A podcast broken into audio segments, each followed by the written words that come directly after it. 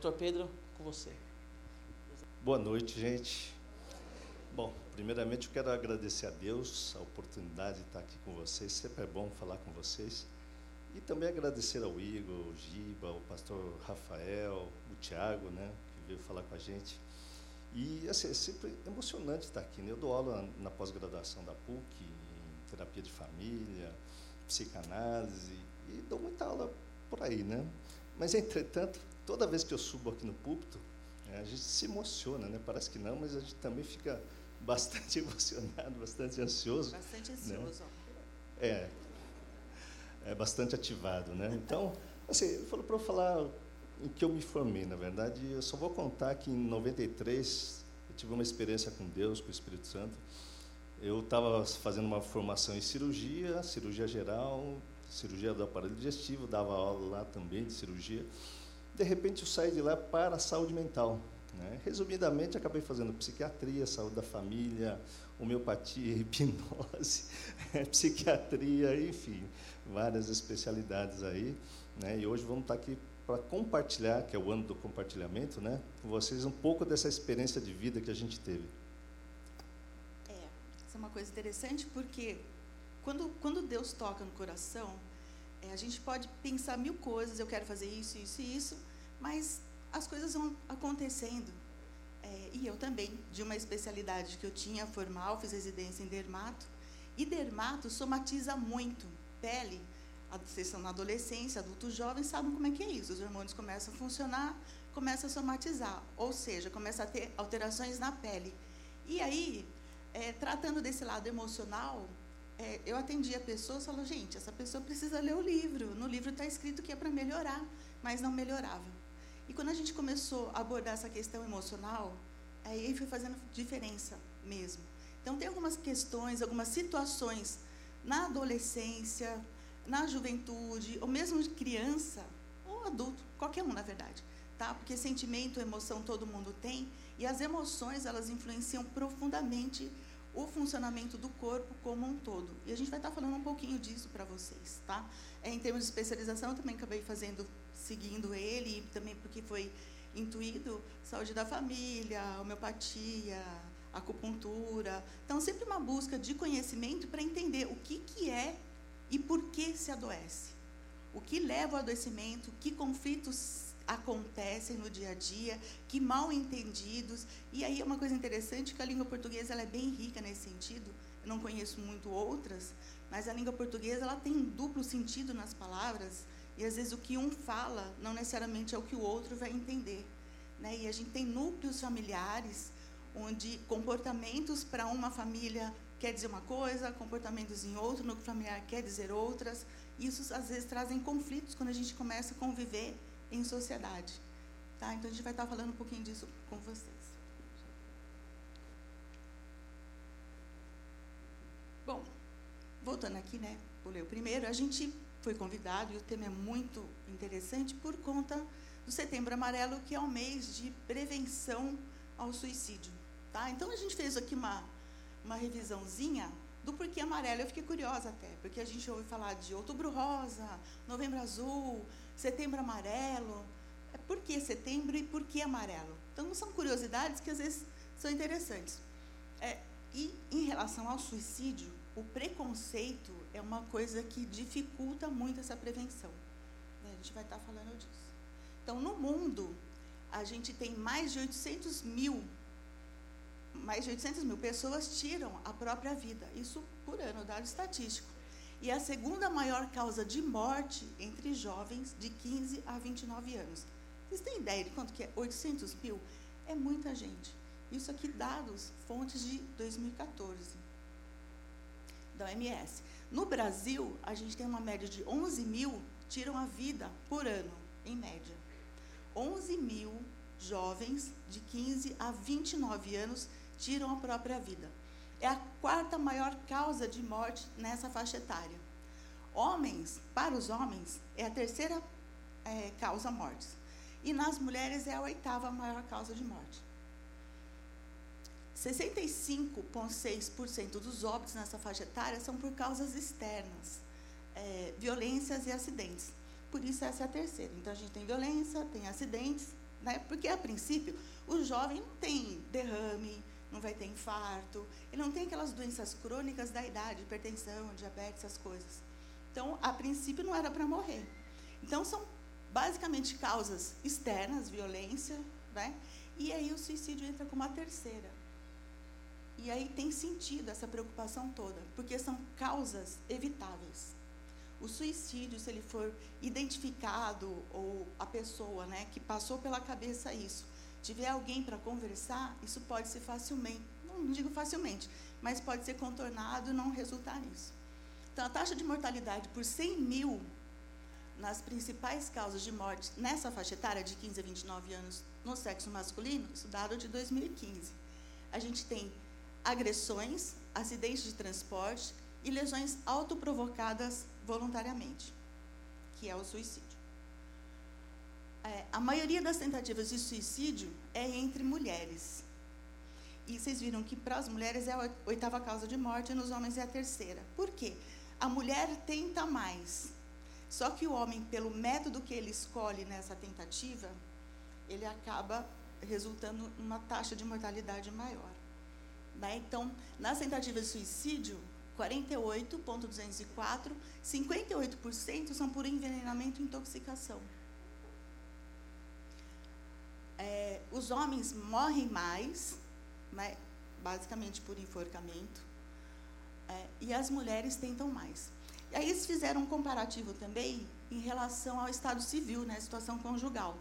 Então, entre os solteiros, viúvos e divorciados, ou seja, aquela pessoa que teve um relacionamento, ou que não tem, ou que é, acabou o relacionamento, 60% acaba é, cometendo suicídio. E 31% em pessoas casadas uma união estável. Então, porque tem uma rede de apoio um pouco maior. E aí eu fiquei curiosa, né? O que, que quer dizer essa fitinha amarela? Até a gente entregou aqui no comecinho um cartãozinho com uma fitinha, não sei se vocês receberam. É, falar é a melhor solução. Então, qual é a história do Setembro Amarelo? É, em 94, esse rapaz aqui, esse Mike, ele era um rapaz alegre, carinhoso e tinha uma habilidade muito grande com restauração, mecânica, coisa assim. E ele restaurou esse Mustang amarelo. Com 17 anos, ele morreu. Ele se matou, na verdade, ele morreu. Ele se matou.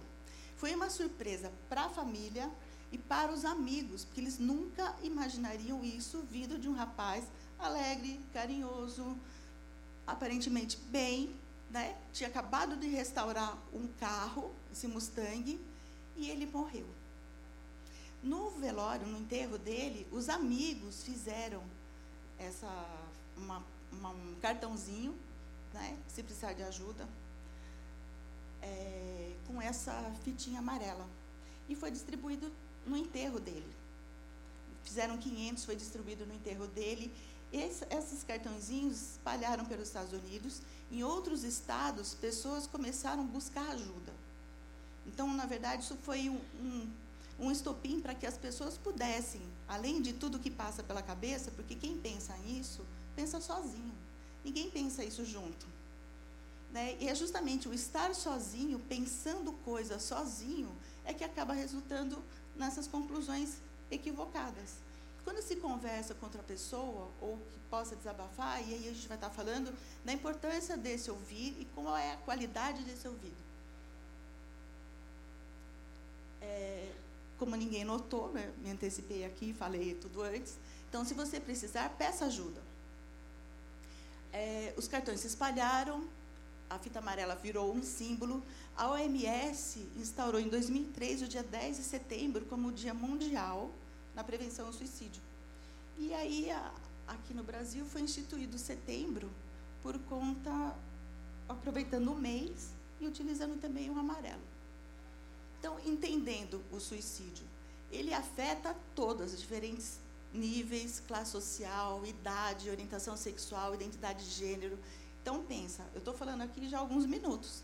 A cada 40 segundos, alguém se suicida no mundo. Pensa, é muita coisa. E o mais importante, você pode ajudar e prevenir. Então, o que a gente vai estar fazendo aqui? Falando de alguns sinais que, de repente, você pode ter alguém próximo que se vê sozinho e pode estar pensando essas coisas sozinho, porque na frente dos outros finge muito bem, mas tem alguns sinais de alerta. É, o mais importante, você pode ajudar e prevenir. O primeiro e mais importante passo é reconhecer esses sinais de alerta em si mesmo e em outros, e não ter medo de falar do assunto. Então, a Associação Brasileira de Psiquiatria, é, o suicídio é considerado emergência médica. Quase 100% das pessoas que tentaram ou se suicidaram apresentavam um quadro psiquiátrico associado. São doenças mentais tratáveis. E aí a gente vai estar falando um pouquinho desse estigma que tem de falar doença mental. Porque antigamente, dois séculos atrás ou mais anterior, anterior a isso, não existia medicamento para tratar essas alterações é, emocionais ou de comportamento. O que, que se fazia? A pessoa não tinha condição de convívio social, internava ela no lugar e jogava a chave fora. Então, foi uma fase de estigmatizante muito grande. E esse preconceito ainda persiste. Só que a medicina evoluiu, as medicações estão aí, é, existem sim os sintomas, e a gente vai estar falando também um pouquinho disso, que é possível tratamento. É, causas de suicídio. Então, uma revisão da OMS, a Organização Mundial de Saúde, de 15.629 suicídios, ele coloca aqui as patologias psiquiátricas, tá? Lógico, o cidadão que tem uma patologia psiquiátrica grave, ele já está tomando medicação. Muitos têm preconceito com a medicação e muitas vezes param de tomar essa medicação. Agora, pensa assim: se uma pessoa ela precisa de uma muleta, é, sei lá, ela não tem uma perna, sofreu um acidente, teve uma amputação na perna, ela vai usar muleta, vai precisar da prótese. Quanto tempo ela vai usar essa prótese? Se ela quiser andar com as duas pernas, né? Um outro exemplo que eu dou também, parece bobo, mas vamos supor, eu tenho olho castanho. Eu posso ter olho azul? Posso? Só comprar uma lente, né? Eu compro uma lente e vou ficar com olho azul. Bom, se eu usar a lente 10 anos é, e eu tirar a lente, ele ficou azul? Não. Então, muitas vezes, é necessário um ajuste externo para que isso possa ser adequado, vamos colocar assim. Então, uma pessoa que não tem uma perna, usa uma prótese, ela anda bem, ela está andando normalmente. Ah, então agora sarei e eu vou tirar a prótese. Não funciona assim. Então, a medicação, e tem a especialidade que é a psiquiatria por conta disso, tem um momento de entrar com a medicação e também tem um momento de tirar a medicação. Não é a pessoa porque está se sentindo bem que resolve tirar porque deu vontade. É necessário uma reavaliação e aí todo um controle para a retirada dessa medicação. Não quer dizer que uma pessoa que tomou medicação ou precisou entrar vai ter que tomar isso o resto da vida. Às vezes são fases. A pessoa fraturou a perna, ela não vai ter que usar gesso a vida inteira. É um período. Mas se ela tirar o gesso antes da hora, ela pode ter consequências disso. Né? Então, é importante esse cuidado quando se toma uma medicação, qualquer que seja ela. Né? Não é porque deu vontade que a gente interrompe. Comecei a falar, não parei. Ó. Deixa eu falar um pouquinho aqui. Bom, gente, eu gosto desses slides aqui. Assim, é, resumidamente, né, gostaria de falar assim, aqui se vocês notarem, quase 36% das causas de suicídio está ligado ao transtorno de humor e dentre elas o principal é a depressão, né, que é considerada uma das maiores causas de suicídio, né, de pessoas que tentaram suicídio, que conseguiram ou que tentam suicídio. É, e é muito interessante porque quando inventaram o tal do Prozac, que é um medicamento, né, que é um antidepressivo, muita gente é, tomou Prozac e se suicidou. Né? Então tem uns detalhes muito interessantes, por quê? Porque algumas pessoas estavam tão tristes, tão tristes, sem energia, que eles não tinham força nem para se matar. Né? E quando inventaram o tal do, do, do Prozac, eles começaram a tratar esses pacientes e de repente eles ficavam alegres saíam daquela falta de energia, falta de disposição, desânimo, sem vontade de tomar banho, sem vontade de comer, sem vontade de sair da cama, muitas vezes. E é claro, quando você dá algum remédio, no caso, um antidepressivo, simplesmente corrige uma parte bioquímica importante do nosso cérebro. Né? Só que aquela pessoa que muitas vezes estava faltando energia e ainda existia o desejo de se matar, o que, que ele fazia?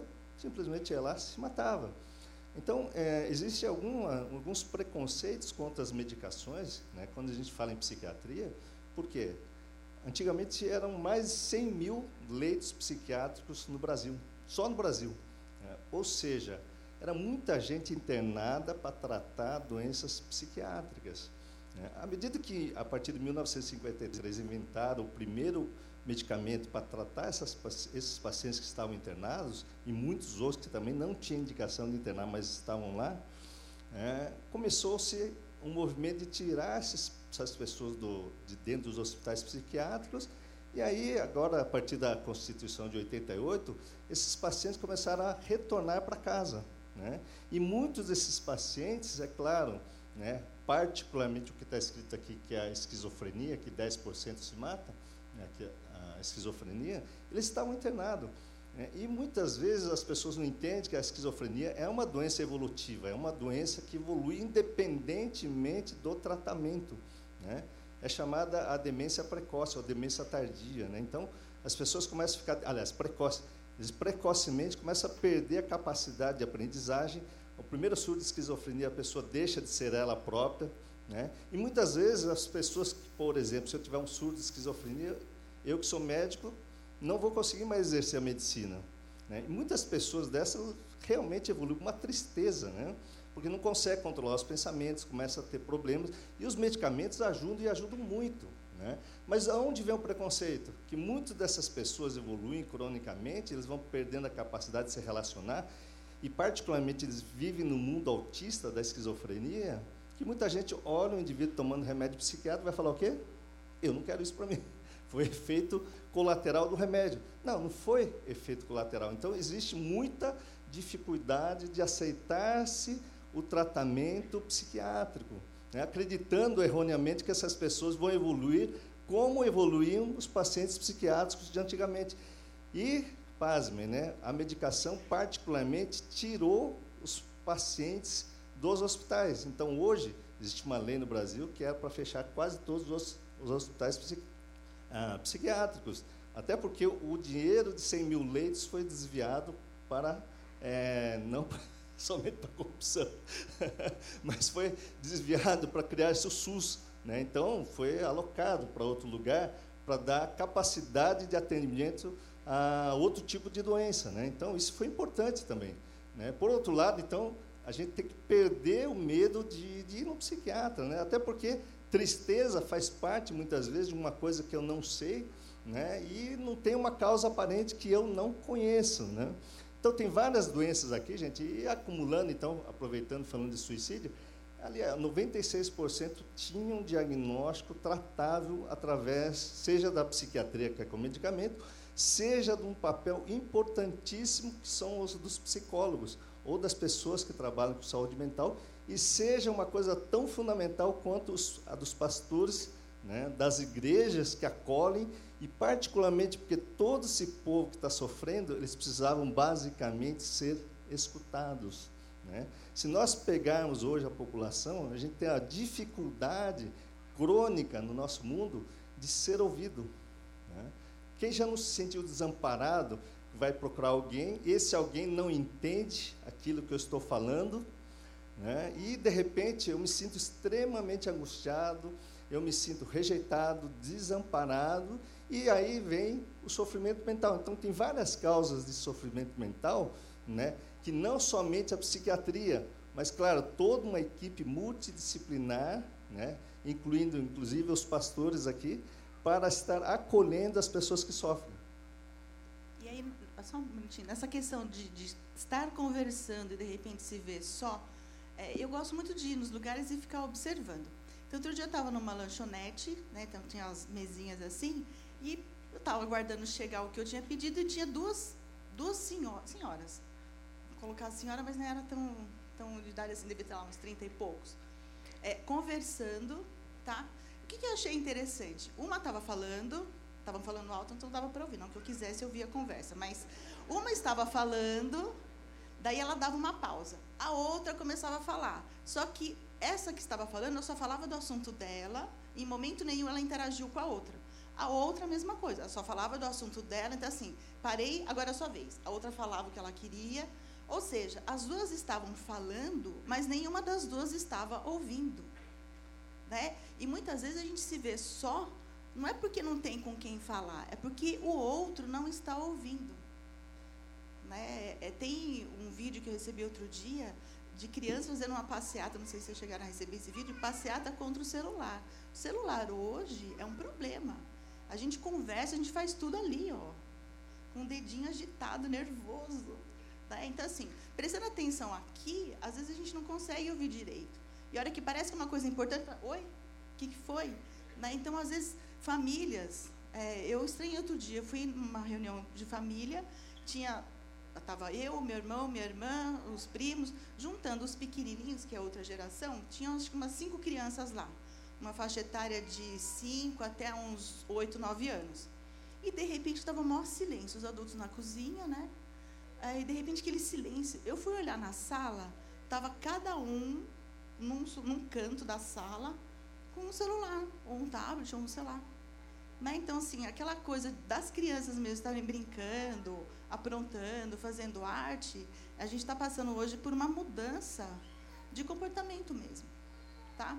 E o quanto isso não desampara o outro, que às vezes quer conversar, quer trocar uma ideia, é, às vezes na própria no Facebook, no Instagram, a gente coloca sentimento.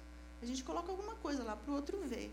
Mas sentimento é uma coisa que é íntima, a gente não fica expondo, não para qualquer pessoa. E é importante esse outro poder ouvir às vezes.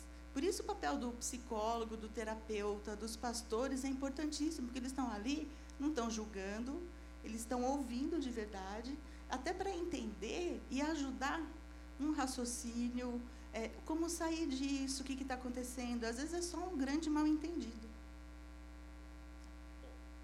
É, Para quem está sofrendo, gente, então esse sofrimento aparentemente é insuportável. Né? Então, é muito, muitas vezes é difícil, né? Muitas vezes a gente tenta ajudar aconselhando. Então, até quando isso é verdade? A gente vai aconselhar alguém que está sofrendo ou apenas vamos ouvir? O que, que vocês acham? A gente deve aconselhar, a gente deve ouvir. Qual é a principal tarefa de ajuda a esses pacientes que estão sofrendo, ou essas pessoas, né? Então aqui falta um A, mas é devido à transposição de um, de um computador para outro, então saiu daqui a letra A, mas é uma angústia, né? Então é muito, o mais importante é conversar com esse alguém e não hesitar em pedir ajuda. Então quem está sofrendo ou quem está ouvindo o outro é fundamental para a prevenção de suicídio. E particularmente a gente vai falar no final de como é, entrar em contato, em contato com os serviços de, de apoio. Né? Então, aqui também deu um problema no computador, mas estamos bem. Aqui a gente vai falar da angústia, gente. Né? Então, como é que nós lidamos com angústia? Nós, que eu digo, ser humano. Né? Então, se vocês colocarem aqui, não dá para ler, mas eu coloquei em azul, né? o homem natural. Eita, aqui em azul, tudo bem. Aqui em azul seria a parte de cima, aliás, em vermelho o homem natural, que somos nós, vivendo aqui na Terra, e o homem espiritual. Né? O homem espiritual é quem, na verdade, começa a ter a consciência de Deus, que somos nós aqui na igreja. Né? Começamos a aprender a palavra de Deus, como adentrar ao reino de Deus, e particularmente um grande mandamento de Jesus é: né? amai-vos uns aos outros como eu vos amei. Agora, quando a gente vai para essa máxima de Jesus, que é amor, amor, se a gente pegar aqui a palavra angústia bem no meio. Alô, alô, como é? Ah, aqui, angústia. Então, essa palavra angústia aqui no meio, né, ela tem duas maneiras da gente lidar com essa angústia. Se nós formos aqui como na terra, em Gálatas 5, é, 19, as pessoas angustiadas vão para esse lugar, os frutos da carne imoralidade sexual, inimizades, brigas, ciúmes, inveja, impurezas, ações indecentes, adoração de ídolos, feitiçarias, é, excesso de raiva, impulsividade, egoísmo, desuniões, divisões, bebedeiras e orgias. Por que, que as pessoas vão para esse lugar, gente? Aí, muitas vezes, com um olhar crítico, não entendemos porque as pessoas estão bebendo em demasia, estão fazendo o que? Brigas, a todo momento. Eles estão em desunião a todo momento. O que, que significa isso do ponto de vista mental, gente? Senão um pedido de socorro. Então, muitas pessoas que estão angustiadas, elas não sabem como lidar com a angústia, e o amigo vai lá, vamos sair hoje, vamos tomar uma cerveja, vamos usar uma droga, vamos fazer o que? Sexo, vamos fazer orgia, vamos para pornografia, vamos para tudo quanto é lugar. É para onde o mundo está caminhando. Por quê? Porque se você analisar as pessoas que estão angustiadas e eles começam a ir por esse caminho, o que, que acontece com essas pessoas que usam álcool? o álcool entra, infelizmente, como uma maneira de lidar com a angústia. Só que esse indivíduo não vai saber naquele momento, particularmente a indústria do álcool, eles fazem uma propaganda para isso começar na idade de vocês, da adolescência. Então, se investe muito em propaganda do álcool, por quê? Porque justamente o adolescente é um indivíduo que ainda não está lá na vida adulta, muitas vezes não teve a experiência com Deus, né? E está lá angustiado, e muitas vezes não encontra uma pessoa para ser o que escutado.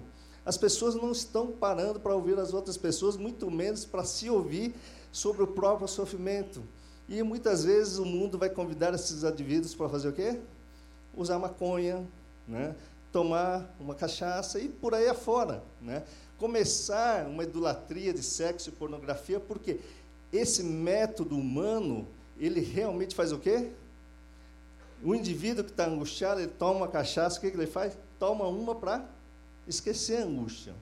Mas o que, que acontece com a angústia no dia seguinte? Ela volta e volta em dobro. E muito pior, as famílias vão se desfazendo, muitos pais alcoólatras começam a perder a relação, a dificuldade de escutar essas pessoas, se afastando profundamente das leis de Deus que particularmente é amar-vos uns aos outros. Então, se a gente pegar o Sermão do Monte, Jesus né, diz: Felizes aqueles que choram. O que é chorar, gente? Se não é angústia. Como é que Jesus pode dizer assim: Felizes aqueles que choram? Né? Não é verdade? Felizes aqueles que têm sede e fome de justiça. Qual é a justiça de Deus? Qual é a justiça? Olho por olho, dente por dente, cala a boca, que eu tenho que ficar é, mandando assim como mandaram em mim, eu começo a reproduzir isso na minha casa. Né? Ou, na verdade, Jesus diz uma outra máxima aqui em João, né? a máxima de Jesus sobre o amor. Como é o amor de Deus? É amar-vos uns aos outros como eu vos amei. Você consegue imaginar Jesus criticando alguém? Você consegue imaginar ele fazendo? Não, ele é acolhedor, ele ouvia as pessoas. Né? Como escutar essas pessoas tirando o meu juízo crítico? Né? Porque muitas vezes eu julgo as pessoas, eu não sei nem da onde ele vem, nem o que está acontecendo na vida dele, e muitas vezes vou tentar aconselhar com a minha visão, e não com a visão daquilo que está escrito na Bíblia. E muitas vezes não funciona, gente. Então, como é que a gente vai ajudar essas pessoas? Porque a partir do momento que a gente começa a amar, a gente começa a ter realmente alegria, paz, paciência, delicadeza, bondade, fidelidade, humildade. E o sobrenatural de Deus começa a acontecer na minha vida. E isso sim é algo que trata angústia de uma forma que duradoura. Porque o método aqui terreno, ele é de uma noitada. No dia seguinte você acorda com dor de cabeça, se separou da sua família, né? você acabou de destruir tudo e depois se arrepende, vem culpa, e a culpa leva também uma das maiores causas de suicídio, é o sentimento de culpa, que o cidadão não consegue se perdoar dos erros, e isso vai virando uma bola de neve dentro da cabeça das pessoas, né, interminável. Lembrando aqui que essa angústia, gente, então, vocês acreditam que a gente nasceu para a gente ser feliz pela natureza humana ou nascemos angustiados? Pense um pouquinho. O que vocês acham? Qual é a natureza humana, gente? A gente ser feliz ou a gente ser angustiado? Para quem está aqui embaixo, do homem natural. Quem acha que é angustiado, gente? Quem acha que é para ter paz, felicidade? Nós estamos falando do homem natural, não do homem espiritual. Então, para a gente entender esse conceito da mente, gente, vamos recordar para quem teve filho aí. Denise, você teve filho? Ótimo. Quando o bebê nasce, ele nasce, se ele nascer na paz, ou seja, largado, né, desse jeito, né, mole, o que, que acontece com a mãe? Fica desesperado. O que, que acontece com o médico? Fica desesperado. E vai fazer o que com o bebê? Sai correndo, dá um tapinha nas costas, até que o bebê chore e fique o quê? Angustiado. Se ele não nascer angustiado, tem algum problema, gente. É verdade ou não é? Vocês já viram um filme sobre isso. Seu bebê não é. Tem até um índice chamado índice de África. Quando é que o bebê nasceu e ficou angustiado? Ou seja, caiu aqui na terra, o que, que acontece com a gente? Esse angústia da certeza. Esse índice é para medir quanto tempo demorou para aparecer angústia ali do bebê. Ele nasce, ele estava no cordão umbilical da mãe, estava beleza, sem problema nenhum. Quando ele sai, ele precisa respirar, ele vai ter cólica, ele vai ter fome, ele vai querer ir no banheiro. E no banheiro ele não vai, né? Mas ele vai querer fazer cocô. ele vai querer fazer cocô. Isso gera angústia. Então, o corpo como um todo, ele gera angústia. São os instintos da carne. Né? Se o bebê está com fome ele não reclamar, eu vou dizer para vocês, o ser humano é o único animal que se não tiver alguém que cuide, ele morre. A gente vê vários vídeos na internet, né? O bezerrinho cai, puf, nasceu, se ele não ficar em pé e for atrás da mãe para mamar, a mãe está andando e ele vai atrás. Mas o bebê, o ser humano, ele nasce, se alguém não for lá colher, aquecer e der alimento, ele morre, literalmente. Ele não tem condição nenhuma, desenvolvimento neurológico, muscular, de fazer nada. Ele fica lá do jeito que ficou, fica. Né? Então, a angústia é uma necessidade para a sobrevivência. O problema é que tem algumas outras coisas que também geram angústia. E essas que a gente precisa tratar. Agora, o instinto de fome. Se a gente não tiver fome, né? Até é um, é um problema quando, por exemplo, para o médico, se a pessoa não tem apetite. É um problema. Ela não vai comer e daqui a pouco ela vai começar a emagrecer, emagrecer. Às vezes é um problema psiquiátrico, às vezes é um problema orgânico outro. Mas é um sintoma, está errado não ter fome como está errado não dormir, como está errado várias outras coisas que a gente tem que avaliar. Uma pessoa que não dorme, no dia seguinte, ela não pode estar 100%. Ah, esporadicamente, foi numa festa, etc. Mas no dia seguinte não está 100%. O sono já ficou alterado, ela já está meio aérea, até que recupere esse sono e acorde tranquilo. Então, o corpo ele tem as necessidades dele e a gente tem que compreender quais são essas necessidades. A angústia faz parte. E, é, e pediatra, ele orienta o bebê, a mãe. Se o bebê acabou de nascer, de duas em duas horas tem que dar leite para ele. Se ele não chorar, você acorda. Né? Quando está mais maiorzinho, seis, sete meses, até pode deixar um pouquinho mais, quatro, cinco, às vezes dorme até a noite toda, porque já tem gordura suficiente para aguentar esse tempo sem comer. Mas logo que nasce, não tem, não tem reserva. É duas horas tem que dar leite, duas horas, se não acordou, acorda. É, e se o bebê não acorda, tem que ir rápido no pediatra ver o que está acontecendo. Então você imagina que nós nascemos angustiados e esse ciclo da vida, né, se repete desde o nascimento. Então, que é o que ela falou, mas vou frisar novamente que é muito interessante esse conceito. Nós nascemos angustiados, a mãe vem, dá o leitinho, eu tiro angústia. Duas horas depois eu fico angustiado, mamo de novo, tira angústia. É claro, depois o tempo vai diminuindo, né? Eu passo a comer três vezes por dia, mas de qualquer forma, né? na hora do almoço fico angustiado, como diminui a angústia. Né? E assim vai. Né? E a questão é a seguinte: então o instinto da fome gera angústia. E o instinto da fome é gerado onde? No meu corpo. Não tem como fugir dele. Né? Só que existem outros instintos além da fome e da sede. Qual instinto que a gente está falando? Onde está aqui Jesus? Instinto de afeto, do amor do Pai. Só que desde quando nós nascemos, nosso cérebro, que não conhece a Deus ainda, lá no intelecto, no nosso aprendizado, a gente não esteve a nossa experiência com o Espírito Santo, mas nós tivemos a nossa experiência com quem? Com a nossa mãe. Ou quem fez o papel de mãe. Pode ser o pai, pode ser uma cuidadora, mas é sempre uma dependência psíquica que vai se criando do homem com um objeto externo de prazer para satisfazer os instintos naturais, particularmente afetivos. Então, nós dependemos de alguém para sobrevivência de amor. E esse, quem dá? Quem faz papel de mãe, quem fez papel de pai. Aí o, o bebê vai crescendo, gente. Né? Pode ver quão é que o bebê fica angustiado, particularmente quando está brincando aqui, né, Igor? Teu filho está aqui, de repente, ele olha para você, você não está lá. O que, que acontece com ele? Ah, cadê meu pai? Pode perguntar para minhas filhas, né?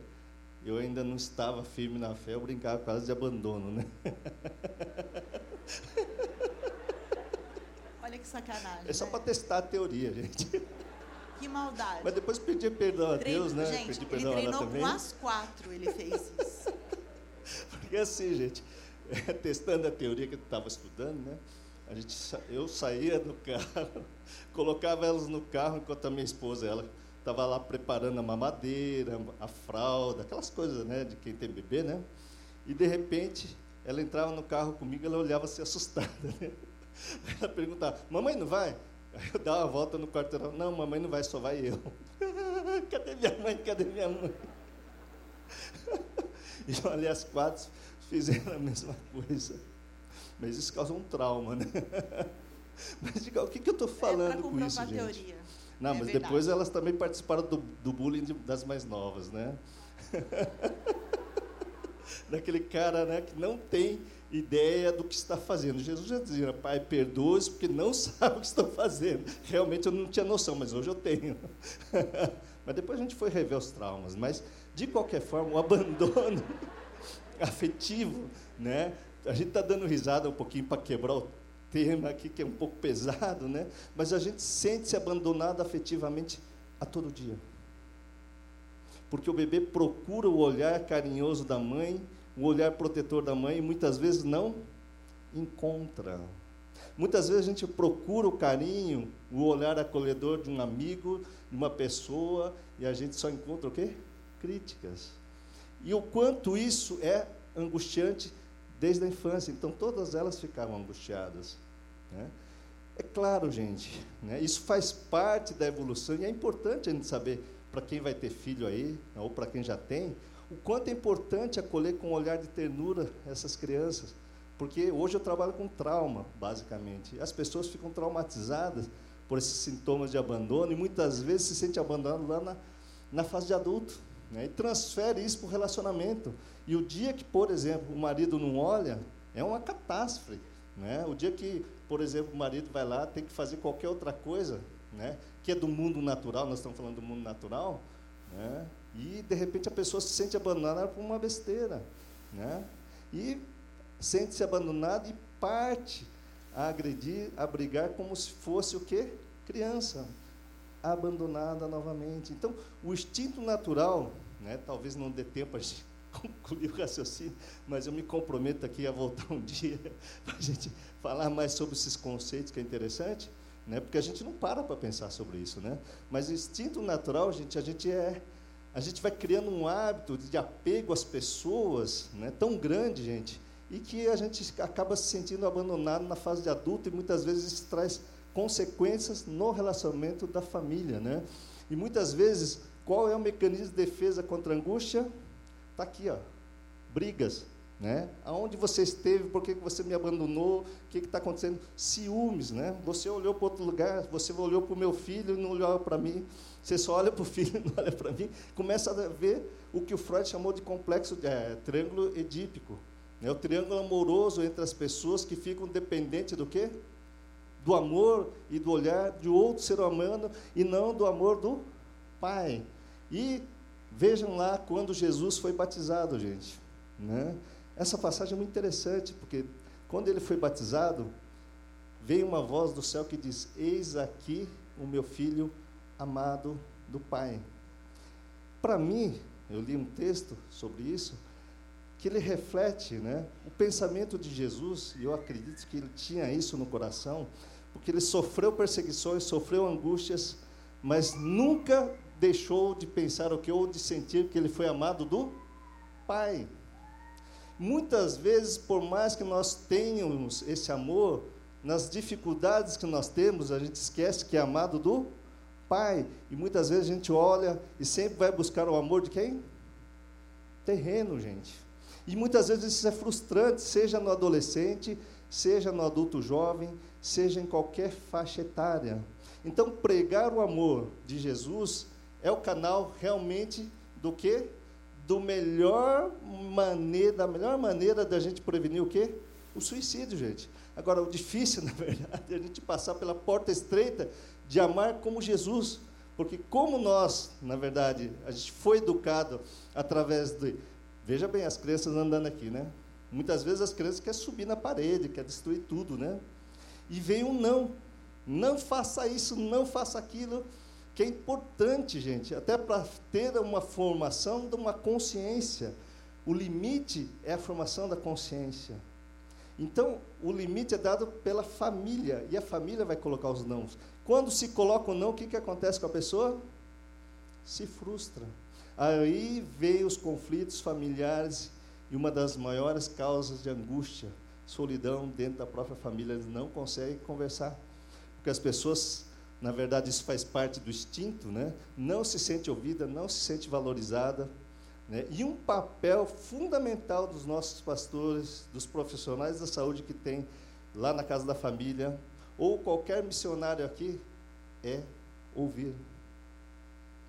E, aliás, ouvir a si mesmo, uma vez eu, eu ouvi isso e levei para mim: quem ouve, vê Deus na sua vida. E eu dei graças a Deus, porque o meu papel como profissional foi aprender a ouvir sem julgar, sem discriminar, sem ficar condenando ninguém, mas aprendendo a ouvir. E a coisa mais difícil, gente. Porque a gente sempre coloca o preconceito na frente, e esses preconceitos é que nos atrapalham. Né? Então, se a gente for para lá, não vou conseguir falar o resto dos slides, mas vocês estão entendendo isso aqui, não? Né? Então, o amor de Jesus, ele nos acolhe, então, se a gente for falar aqui da angústia, ah, esse quadrinho é muito interessante, gente. Né? É, aqui, talvez eu vá editar isso para a próxima semana, mas que isso aqui é o coração de uma coisa que eu vejo, é, como compreender o ato compulsivo que está aqui, ó, da gente fazer um monte de coisa, ó, ir para álcool, para droga, para sexo, para briga, discussão, ir para os conflitos contínuos. Eu falo para mim mesmo, não vou brigar, mas no dia seguinte estou brigando. Não vou fazer tal coisa, no dia seguinte estou fazendo. Como o nosso amigo, né? Quem fazia isso? O apóstolo Paulo. Todo o bem que eu quero fazer, eu não faço. Todo o mal que eu não quero fazer, por que é que eu faço? Justamente por causa do nosso cérebro, gente. É importante a gente entender o nosso cérebro, que é a sede da nossa alma, da nossa psique, da forma com que a gente aprendeu a lidar com angústia, que a gente está falando desde a nossa infância, né? Então, as pessoas começam a ter aqui ó, um pensamento obsessivo. A criança que sofreu bullying na escola, alguém que se sentiu desamparado, ou a separação dos pais, ou a perda de um amigo, ou a perda de um emprego, qualquer situação, vem um pensamento ruim, gente, que a gente chama de pensamento obsessivo. Todo pensamento obsessivo é aquela coisa ruim que a gente chama sente aonde? No corpo. Quando eu falo angústia como referência, é aquele aperto no peito, batedeira no coração, é aquela coisa que ativa o nosso corpo, que a gente fica o quê? Muitas vezes tremendo, perdendo a capacidade de controle ou de autocontrole sobre os nossos pensamentos, sobre as nossas ações. Então, a angústia é o efeito físico. Então, aqui está as sensações físicas, né? De alguma coisa também psíquica. Então, toda angústia vai para o corpo. Então, eu digo aqui, né, que quando vem para o corpo, eu brinquei inicialmente, é que o corpo fica ativado. A gente sente aquela coisa, né? né? Angustiante, eu não sei como lidar com isso, né? E isso advém, todo pensamento que vai para o corpo, né, a gente tem que se livrar dele. Então, como é que o, o cérebro humano, muitas vezes, aprende a lidar ou expulsar determinadas situações corpóreas? Ele vai para um ato compulsivo. Então tem gente, gente, vocês já ouviram falar, eu vou citar aqui, de pessoas que estão tentando cometer o suicídio, estão sofrendo muito, e eles se cortam. Isso está na internet. Não é? Tem pessoas que vão lá e começam a tomar comprimidos para se matar. Tem pessoas que se cortam, literalmente. Vocês vão ver lá, né? transtorno da personalidade borderline, são pessoas que preferem ter a dor física, porque a dor física, no pulso, por exemplo, diminui o quê? A tal da angústia.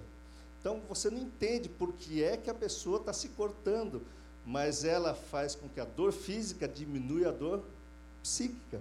Né? Então, ela passa no ato compulsivo de se cortar. Agora, por que, que a pessoa se corta, gente? Né? Então, porque, da mesma forma que outras situações aqui de hábitos ruins, são hábitos que momentaneamente diminuem a angústia. Por isso que a pessoa corta continuamente. Ela corta hoje, corta no dia seguinte. E os pais não percebem que as crianças estão fazendo isso. Muitas crianças, adolescentes, vestem roupas compridas para não demonstrar o pulso, justamente para se esconder. Então, quanto mais se esconde, isso é um dos sintomas de querer se matar. Né? A pessoa muda o comportamento, muda o jeito de se vestir, ela se retrai, não conversa, se esconde no quarto. Então, uma das maneiras de lidar com angústia é, é isolamento, gente. Então, pessoas que estão sofrendo perseguição na escola, quem tem filho, gente, a gente teve isso, pode perguntar para a minha filha. Né? Nas minhas filhas sofreram bullying também. Ela que não era maior, né? Ela protegia as menores. Mas tem muitas crianças que se sentem indefesas nas coisas. É, é, muito importante, se você detectar isso nos seus filhos, ir lá conversar com a diretora da escola e tentar resolver para que ela não se sinta que angustiada. E é claro, o que movimenta esse, esse pensamento obsessivo, um ato compulsivo para usar droga ou se cortar para diminuir a angústia, são crenças negativas. Então, toda vez que vem um pensamento ruim, eu vou apanhar na escola, aí está lá, eu mereço morrer, eu estou danificado, eu sou insignificante, eu faço tudo errado, eu deveria ter feito alguma coisa para melhorar e não consegui fazer, não posso demonstrar as minhas emoções, e aí a pessoa realmente vai para o ato compulsivo de se isolar no quarto. É, tenho que agradar a todos, eu sou fraco. São todos crenças negativas, porque não são verdades. Tem muitas pessoas aqui que são extremamente capazes, diretores de cinema, né, atores famosos que se suicidam. Mas naquele momento ele se sente fraco, ele sente que tem que agradar a todos, ele sente que não pode demonstrar emoções, sente e sente e vivencia e diz isso para alguém. Né? E alguém vai dizer, mas você não tem isso. Mas não é questão de você não ter isso, é a questão da pessoa sentir isso negativamente. Então, por isso é necessário, muitas vezes, aprender a ouvir essas pessoas e, quando alguém estiver pensando isso, sentindo isso, encaminhar para um lugar adequado que vai tratar exatamente de pessoas que estão ali a ponto realmente de cometer suicídio. É, uma coisa interessante é que, às vezes, essas coisas não necessariamente precisam acontecer com o, jovem ou adolescente. Então, nessa situação, eu devia ter feito alguma coisa, às vezes, óbvio, é com ela mesma, poderia estar fazendo alguma coisa essa pessoa, ou às vezes é um super amigo que sofreu um bullying. Por exemplo, ela presencia um amigo sendo humilhado, ela depois ela acha que deveria ter feito alguma coisa. E naquele momento ela paralisou, não conseguiu reagir de forma alguma, nem para ajudar ou ser um reforço. Ela pode se culpar depois por isso. Né? Então, às vezes, as situações é, um adolescente que se corta, às vezes ele pensa em suicídio, às vezes ele só quer aliviar aquilo, ele está pedindo socorro. É um pedido de socorro. Só que às vezes a angústia aumenta tanto que acaba errando a mão.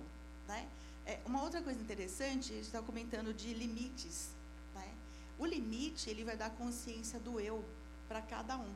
Então, o limite é extremamente importante. Tanto que, se não fosse importante, Deus não teria dado limites na Bíblia. E é importante que tenha limite. Porque uma pessoa que cresce sem limite nenhum, ela começa a achar que manda em tudo. Vai ficando extremamente autoritária e não consegue suportar frustrações. Então, se no ambiente familiar ou tá ali consegue não ter frustração nenhuma, como é que essa pessoa vai sobreviver fora? Porque o mundo vai frustrar. O mundo frustra. Outros núcleos familiares vão frustrar. Então, eu faço isso na minha casa sempre. eu mando, eu faço, aconteço. Mas fora não é assim. Então a gente vê, às vezes, crianças ou adolescentes não suportando o não do outro. Então tem adolescente que às vezes se mata porque ele vão fora da namorada. Ou porque a menina que ele gostou não quis namorar com ele. Né? Fala assim, gente, como é que pode? Mas pode, ele não está acostumado, ele não sabe lidar com frustração. E a frustração é uma coisa importante que vai fazendo com que o emocional aprenda a ser resiliente. O que é resiliente? É buscar outras possibilidades. Quando não se tem frustração, você não busca outras possibilidades. É só aquela está acontecendo, tudo bem. Mas se existe uma frustração, um impedimento aqui, primeiro, se eu quero fazer alguma coisa, tem um não, eu vou querer saber primeiro se por que, que não pode. O que, que é que eu quero que não pode? De repente é um item, o resto eu posso. E de repente esse item que não pode nem é o que eu quero de verdade. Mas aí vai ter o argumento e eu vou parar para saber exatamente, prestar atenção em mim, no meu desejo, o que é que eu quero. Então, vou dar um exemplo bobo. Eu quero chegar daqui até o outro lado, mas eu quero em linha reta. Vou conseguir? Vou tropeçar nas coisas aqui, vai derrubar um monte de coisa. Não vai dar. Frustrou. Eu vou ter que criar outras possibilidades. Eu posso ir até o fundo lá e ir para lá. Posso? Posso, é uma possibilidade. Eu posso contornar essa mesa? Posso, é outra possibilidade. Mas o que, que eu quero? Chegar lá ou eu quero em linha reta? Então, nessas situações, é importante refletir o que de verdade quer. Porque se de repente eu não consigo ir para lá, eu começo a dar um piti aqui que eu não posso, não, porque eu sempre pude, eu estava indo, o pessoal tirava tudo da minha frente para eu passar, né? Mas faz com que o raciocínio seja estimulado, eu vou parar, prestar atenção o que é que eu quero e que formas, que meio eu possuo para chegar até o outro lado. Então, o que eu quero? Ir reto ou chegar lá? Se eu quero chegar lá, tem N possibilidades. Se eu quero ir reto, já era. Né? Então, tem algumas coisas que eu posso querer sim e não vai ter jeito. É não, ponto. Não vai dar. Agora, contra-argumentando, não, é que eu queria chegar ali. Olha, você pode ir aqui, você pode ir ali. Né? Mas às vezes a gente quer as coisas e não para para prestar atenção exatamente o que quer. Aí fica igual uma criança birrenta. Né? Criança dando piti, se jogando no chão, fazendo escândalo. Então, até a gente observar duas pessoas brigando, isso independe da faixa etária. Você vê dois discutindo, se você olhar de fora, você fala, gente, é criança. Desnecessário tudo isso. Né? Era só um recuar aqui, o outro recuar ali, gente. E quando não muito, estão discutindo pela mesma coisa. Né? Estão brigando, depois de 15, 20 minutos, meia hora, mas eu estou falando isso. Não, mas eu também. Falo, poxa, o que a gente está discutindo então? É nessa né? briga, eu gostaria de dar um exemplo aqui. Quando a gente pega esse conceito de pensamento obsessivo e ato compulsivo, muitas das pessoas aí estão passando isso na família. Por exemplo, uma mãe ou um pai que fica com pensamento obsessivo, angustiado, porque o adolescente está indo para a escola ou vai sair. Já gera uma angústia nos pais. Né? E qual é o ato compulsivo? Você não vai sair, começa a brigar, gente. Está aqui, ó, brigas né, discussões, conflitos dentro da família. Se nós olharmos do ponto de vista do pai, qual é? Pode perguntar para minha filha, quantas brigas nós tivemos? que ela queria sair na adolescência e vinha o quê? Conflitos, discussões. Né? Até que um dia eu conversei. Por que é que eu estou brigando? Por que, que eu estava ficando angustiado? Não é porque eu não confiava nela. Eu não confiava em quem? No mundo, gente. O mundo está cheio o quê? de drogas, perdições, bebedeiras, assaltantes, violência e tudo mais, que gera angústia em quem? Nos pais. Sem contar a parte passada, que é a parte espiritual. O mundo inferior, negativo, né, os inimigos, estão aí, gerando angústia realmente, gerando conflito, mas numa mente, gente, que vai lá, eu imaginar que alguma coisa pode acontecer com ela como pai, o que, que eu vou fazer? Você não vai sair, você vai brigar, só que veja bem, essa adolescente, no caso, vamos colocar falando para adolescente, ela está angustiada, que está dentro de casa, todo mundo está indo para uma festa, e ela está o quê? Angustiada e eu quero ir para a festa. E vai fazer o quê? Ato compulsivo. Brigar com a mãe para tentar diminuir a angústia. Como é que nós vamos tratar isso, gente? Se não, eu chamei, na verdade, uma vez, uma adolescente que, que não é que ela queria ir para a festa. Né? Ela tinha desde a infância, dificuldade de aprendizagem. Ela tinha transtorno de déficit de atenção. E os pais cobravam dela o quê? Que tirasse 10 na escola, ela não conseguia aprender por causa do cérebro que não conseguia aprender. Aí o que aconteceu com ela? Começou sendo agredida, cobrada, ato compulsivo dos pais. Minha filha não vai aprender, não vai ser ninguém na, lá no futuro. O pai ficava angustiado, a mãe ficava angustiada, brigava com ela para que ela estudasse mais. E ela não conseguia, e ninguém levou ela até um médico para fazer o diagnóstico, para tratar um problema que é cerebral. Aí o que, que aconteceu? Chegou na adolescência, a menina começou a se cortar, se cortar, se cortar. Chegou para mim tentando suicídio já quarta, quinta vez. E quando eu fui atender os pais, gente, eu vou dizer uma coisa para você. Aí tinha uma parte espiritual. Eu fiquei com medo. Os pais começaram a olhar para eu. Quando eu fiz o diagnóstico, sua filha precisa tomar tal remédio porque ela tem déficit de atenção. E eles traziam uma energia assim: ela é vagabunda, ela é mau caráter, ela não presta. E eu tentando explicar de um outro lado, um outro ponto de vista, gente.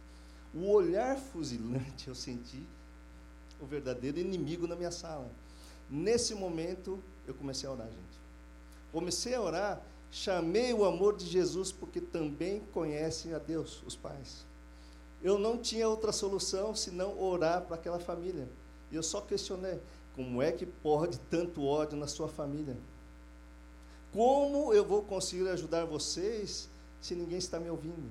Olha a surdez, gente. O que o inimigo faz na vida de uma pessoa, se você não conhece certas coisas, por isso o conhecimento é o caminho de nós podermos acolher tanto adolescente, tantas pessoas sofrendo. Então, e vai para um ato compulsivo de briga, porque os pais foram o quê? Educados. Você vai estudar, você vai tirar 10, você vai ser administrador da empresa, você vai ser engenheiro, você vai ser isso no mundo, né? Mas desconhece a própria filha, gente. Isso é importantíssimo vocês ouvirem isso. Eu trouxe muitos outros slides aí, né, mas isso é o coração, na verdade, da gente entender um pouquinho da teoria da angústia. Né? E depois, claro, tem na internet, vocês vão ler lá, né, porque isso foi retirado, vários conceitos de é, artigos que estão na internet, tem resumos disso. Então, mas a parte principal, gente, não está lá, que é isso que eu estou falando. Então, é, ouçam bem isso daqui, porque esse quadro né, de um pensamento obsessivo e ato compulsivo, e muitas vezes essa adolescente fica nesse, né, vai e volta. Eu quero estudar, mas não consigo. Minha mãe vem e me cobra e eu também não consigo dar resposta. Aí a pessoa se sente realmente sou fraco, eu sou burra, sou insignificante, eu não presto, eu não sou amada pelos meus pais. E o que, que acontece? Ela vai para uma palavra aqui, gente, que desculpa saiu de novo aqui, mas chama-se psicastenia. Psicastenia, as, significa o quê? Sem. Tenia é uma palavra que significa força. Então, psicastenia é sem força psíquica. Sem força psíquica é um sintoma mental de depressão. Como queríamos demonstrar, a maior causa de depressão é surdez, gente. A psiquiatria vai dizer depressão. Mas a falta de amor, a falta de escutar, o acolhimento, a mansidão, tudo aquilo que Jesus nos ensinou é fundamental, mas para isso a gente tem que aprender a acolher tanto o adolescente quanto a esposa que sofre, o marido que sofre, um pai que sofre, enfim, as pessoas hoje em dia estão sofrendo, gente. Então, e muitas vezes o adolescente até toma uma decisão mais drástica, porque ele imagina que se ele não existisse, ninguém teria sofrimento. Então, ele é a causa do sofrimento dos pais. Quando ele chega a essa conclusão, aí é o problema, porque por amor os pais estão se preocupando, e por amor, às vezes os filhos tomam decisões equivocadas. Né? É, se eu sou responsável por tanto sofrimento, então se eu não existisse, estaria tudo resolvido. Isso é o que o inimigo quer que se acredite. Tem questões fundamentais, gente, que aí entra realmente de causas psiquiátricas, de doença, não de relacionamento psicológico, mas de doença. Existem doenças psiquiátricas, por exemplo, a depressão primária, são pessoas que não têm neurotransmissor no cérebro e depleta, particularmente a serotonina, onde eu falei da medicação, que cai, e muitas vezes as pessoas acham que é espiritual, e não é. Isso entra agora numa outra questão, não é, né, psicológico, né? não é questão mental, é questão física.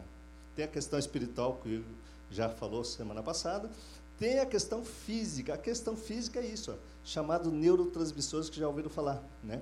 É um, porque o nosso cérebro funciona através dos nossos neurônios. Né? Todo mundo aqui já ouviu falar de neurônio, que é onde guarda a nossa memória. Né? que é a base do nosso cérebro. Só que o nosso cérebro só funciona com neurotransmissores, que são essas substâncias que comunicam o impulso elétrico de um lugar para outro. Quem tem poucas substâncias chamadas neurotransmissores, eles vão ter sintomas depressivos e aí vem uma coisa difícil de tratar muitas vezes. Você precisa regular o remédio, o remédio não funciona, você precisa aumentar o remédio, né? E é angustiante até para a gente, porque a gente vai vendo o sofrimento que não é de origem psicológica nem espiritual, mas física, do próprio constituição do cérebro. E tem muito idoso que fica com depressão dessa forma, gente, e se mata. Adolescentes que já entram na adolescência e com baixa serotonina também, gente. Então é importante a gente falar isso. E aí sim, não é só tratamento psicológico, é um tratamento psiquiátrico. E essas questões, aqui saiu errado de mas a gente corrige para a próxima.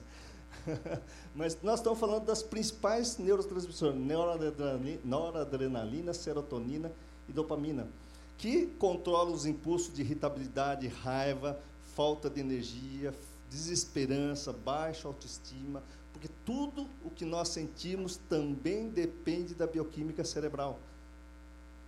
Então, uma questão fundamental para a gente encerrar, gente, que é isso, né? pedindo ajuda. Né? Ou pedindo ajuda, ajuda profissional de ser escutado é importante, né? Essa palavra aqui, ó, ter privacidade para falar, gente. Eu espero que quem ouça aqui, né, existe muitas questões que eu ouço no meu consultório, de pessoas falando assim, mas eu não posso falar com meu pastor porque vai falar para o meu pai, vai falar para o meu marido, vai falar para a minha esposa. Mas isso é mentira, é uma falsa crença, gente. É uma falsa crença. E existe o lado profissional de todo mundo, de todo pastor, de todo médico, né? Até falando para o Giba aqui, você lembra de tal coisa? Eu não lembro de nada, porque eu esqueço, saio do meu consultório, apago. Né? Não lembro de nada. E é fundamental a pessoa que está sofrendo, gente, poder falar, porque ela acredita que aquilo que ela está sentindo é tão ridículo, né, que, é assim, por que, que eu vou falar? Né? Mas é importante ter essa privacidade, saber que os nossos pastores vão guardar absoluto sigilo sobre o que está acontecendo com vocês. Porque nós, até como médico, nós somos proibidos de dizer para qualquer um do que você está passando, porque isso é, faz parte do sigilo médico, faz parte do sigilo psicológico. Todo profissional, seja psicólogo, seja médico, seja pastor, primeiro vai conversar com você, vai negociar com você o que você está achando, ou você ou seu colega lá. Então, se você tem um colega lá na escola que está sofrendo, traga aqui para a nossa igreja e vamos conversar com eles. Né? Então, ter esse sofrimento levado em consideração, existem várias outras recomendações, gente. A gente não pode banalizar as coisas. Né? É, ser respeitado e levado a sério, ser encorajado a se recuperar. Né? Então, reconhecer os sinais de alerta e oferecer apoio né, são fundamentais, porque todos que estão sofrendo, eles premeditam isso eles alteram o comportamento. Então, tem alguns sinais que eu vou ler rapidinho aqui para vocês, né, que são sinais de alerta. Os familiares, o principal dele é a alteração comportamental. A pessoa se isola, muda a vestimenta, ele deixa de ir para a escola, se isola dentro do quarto, ele era uma, de repente passa para outro. É uma criança que vinha na escola dominical, de repente começa a brigar com todo mundo, não ouve mais ninguém, né? Era um marido que estava dentro de casa, de repente ele vai começar a ir para a bebedeira. Tudo isso são mudanças comportamentais. Né? Então, sintomas depressivos que a gente já falou, o principal deles, gente, aqui, ó, tristeza e, e particularmente sentimento de culpa.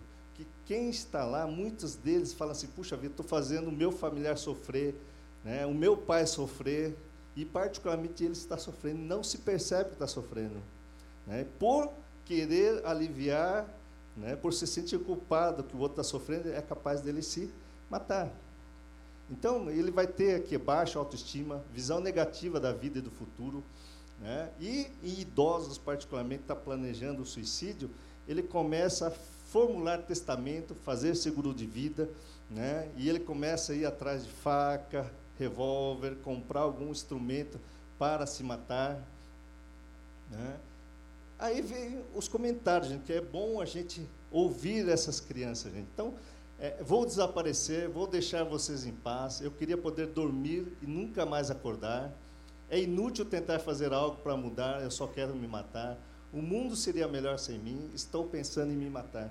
Tudo isso depois, gente, tem na internet, viu? Inclusive está aqui na igreja também, se alguém quiser pegar para levar para a escola, pode levar. Então, assim, isolamento social, que é esse com alteração comportamental, né? Então a pessoa começa a não atender telefones, interagir menos nas redes sociais, ficar em casa fechado em seu quarto. Muitos pais começam a levar essas crianças até o consultório dizendo: realmente alguma coisa está acontecendo. Né? Ele não está mais saindo, coisas que ele gostava de fazer não está fazendo mais.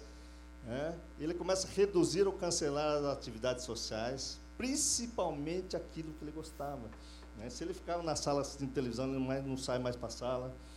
E aumento do uso de álcool e droga, como a gente viu, são substâncias que ajudam a diminuir a angústia naquele momento, gente. Só que isso não trata, isso agrava os sintomas e, particularmente, aumenta o índice de suicídio.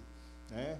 Então, outros fatores de alerta. Quando nós estamos lá na saúde pública, particularmente, as pessoas chegavam pensando em se matar, a gente tem algumas questões que a gente avalia. E, particularmente, aqui, ó, doença grave pessoal na família, câncer, AIDS, que é HIV, associado a um pensamento de morte, aumenta ainda mais o risco de suicídio. Né? Diminuição, ausência de autocuidados é a primeira coisa que a gente avalia. A pessoa chega, está largada, deixou de fazer a barba, deixou de escovar o dente. Não tem gente, é absurdo, né? mas tem gente que não troca as roupas íntimas. As pessoas ficam uma semana com a mesma roupa e não tem autocuidados. Né? É, então, crise econômica, né? particularmente muitas pessoas, no Brasil nem tanto, mas no Japão, no crash da Bolsa de Nova York em 29, né? houve muito suicídio por questões é, econômicas, dívidas. Né? Então, o que deve se fazer para isso, gente? Né? Então, vamos lá, encontrar um momento e lugar apropriado para falar sobre suicídio. Não devemos ter vergonha de perguntar. Para todo mundo que me, é, me procura, eu pergunto: você está pensando em se matar? É, o que você está pensando? É importante a gente saber disso. E as pessoas não perguntam por medo medo de uma resposta. Se ele está pensando, tem no final do, do slide, tem para onde ser encaminhadas essas pessoas, mas devemos perguntar. Então, deixa saber que você está lá para ouvir. Ouvir com a mente aberta, oferecer apoio. O que é mente aberta? A gente vai falar mais para frente. Não critique, não dê conselhos, apenas escute. Né? Então, incentive a pessoa a procurar ajuda de um profissional, seja médico, enfermeira, conselheiro, pastor ou assistente social, e, particularmente, muitas vezes as pessoas estão tão fragilizadas que não têm energia nem de sair de casa. Então, pegue na mão, leve. Né? Eu já atendi várias pessoas que as pessoas traziam, né?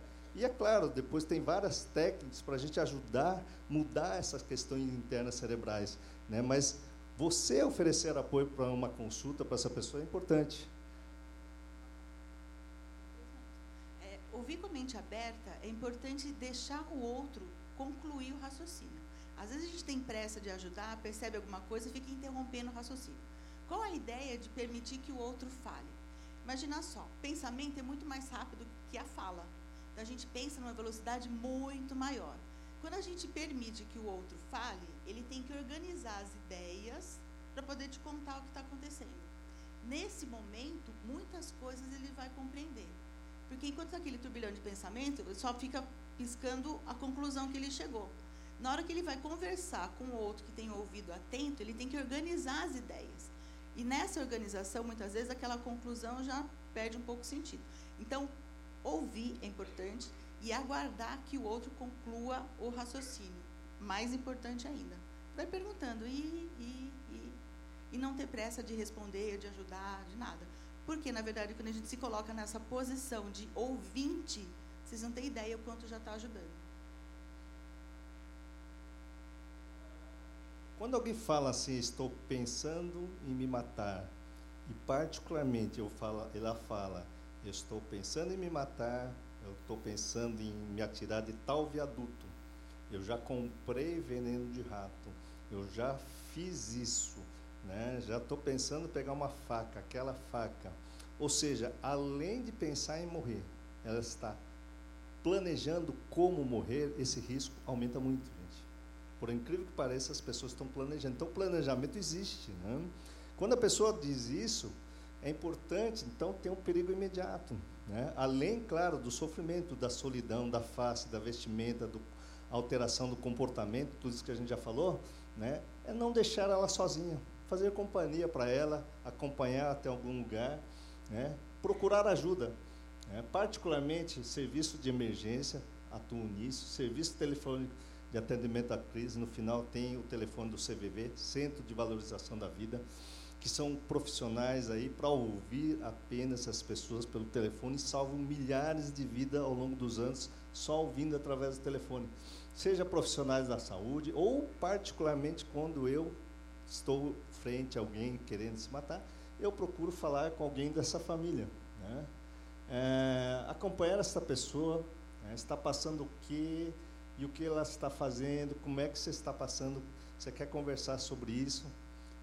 E particularmente aqui, ó, é, fazer com particularmente os familiares, a gente orienta, não deixe faca perto dessas pessoas, tira tudo quanto é material que ela pode se machucar. Tem muita gente que planeja se atirar do prédio, né? então não deixe ela sozinha. Se estiver vendendo dentro de casa, tira esse veneno de casa. E o que não deve se fazer, gente? Isso é importante, porque tá junto, ouvir é uma coisa que vocês já guardaram, né? Dá um cartãozinho para procurar ajuda, também é importante. E o que não deve se fazer? É o que a gente vem falando, gente. Eu vou dar um exemplo muito interessante quando eu vi isso pela primeira vez, né? Pessoas depressivas, né? Muitas vezes as pessoas, o que, que você está sentindo? Ela olha com aquela cara assim, sem energia. Ela não consegue responder, gente. Existe um conceito chamado assim, ausência de sentimento. Quando as pessoas estão com aquelas faces bem de tristeza profunda, né, melancolia, melancólica, né, de você olhar para ela até você sente aquela coisa ruim, né, e você chega para ela e fala assim, pô, por que você não vai lá tomar um sol? Né? Olha que sol lindo.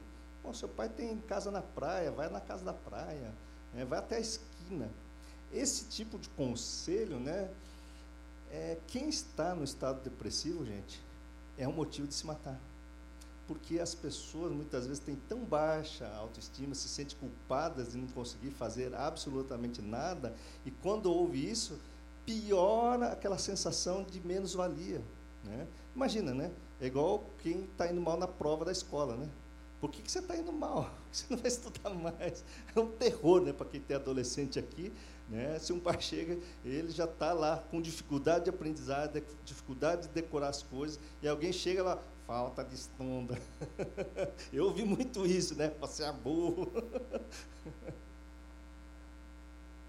Sim. Então, vamos lá. É, condenar ou julgar, isso é covardia, é loucura, é fraqueza, isso é falta de fé. É por isso que quer morrer. Já passei por coisas bem piores e não me matei. É, você quer chamar atenção? É falta de Deus na sua vida, isso é falta de vergonha na cara. A gente não deve falar isso, gente, porque a gente não sabe o que está passando dentro de cada um. Então, dar sermão, tantas pessoas com problemas mais sérios que o seu, siga em frente. Você é fraco por pensar assim, vai trabalhar vagabundo. Isso é falta de vontade. Né? Frases de incentivos, né? levanta a cabeça, deixa disso, vai tomar sol. Pense positivo, a vida é boa. São frases de incentivo, mas para não fazer, gente. É para não fazer, gente. Por incrível que pareça, né, nessa boa intenção de você querer fazer isso, a pessoa que está lá sofrendo piora, gente. Então, onde procurar ajuda, então? Claro, na nossa igreja, tá certo? Ou nas várias igrejas aí que as pessoas ouvem. Serviço de saúde, particularmente no Serviço Público Teocaps, unidades básicas de saúde. Aqui é o Centro de Valorização da Vida, no telefone 141 tem o site cvv.org.br. Lá eles têm Skype para chat, e-mails para informações, telefone de emergência do SAMU 192, pronto-socorro, hospitais, unidades de pronto atendimento. Aqui está o 192 porque muitas pessoas me procuram em situações de emergência e realmente as pessoas estão andando nuas pela casa, estão pegando faca, e não é eu, como médico, vou chegar lá sozinho para ajudar essas pessoas. É importante o 192 você chamar a polícia, né, porque a polícia vai conter essa pessoa fisicamente, e a equipe de saúde do SAMU ou do resgate pode ajudá-las como equipe de médicos e de saúde. Mas muitas vezes, aliás, as pessoas em crises psiquiátricas é fundamental chamar as duas coisas, né? chamar o SAMU e chamar a polícia militar, porque essas pessoas podem realmente pôr a vida em risco e a vida de outras pessoas em risco. Né? Então não é você ligar para o médico ou para o pastor. Muitas vezes nessa situação de crise é fundamental uma equipe multidisciplinar para que é. se acolha essas pessoas. O né? telefone né? ali do CVV é 141 ou 188. É a ligação é gratuita e é anônima. Bom, gente, desculpa passar um pouco o horário aí, mas obrigado a todos, tá certo? Vocês receberam um cartãozinho com a, então, com o laço amarelo, simbolizando o Mike, né, que Deus, infelizmente, né, eu acredito realmente que muitas vidas se vão, mas o Mike é, fez possível, né, para que as pessoas tomassem consciência da importância do diálogo e do amor dentro da família, gente. Então, por incrível que pareça, se sofre, né?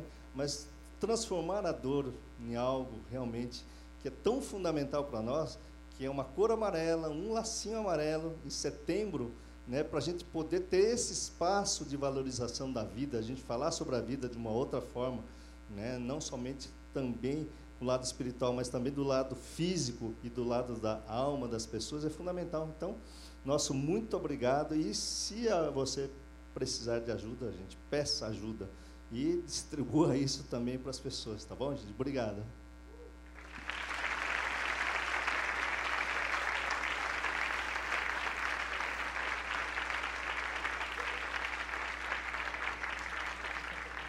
Eu creio que você foi abençoado, amém?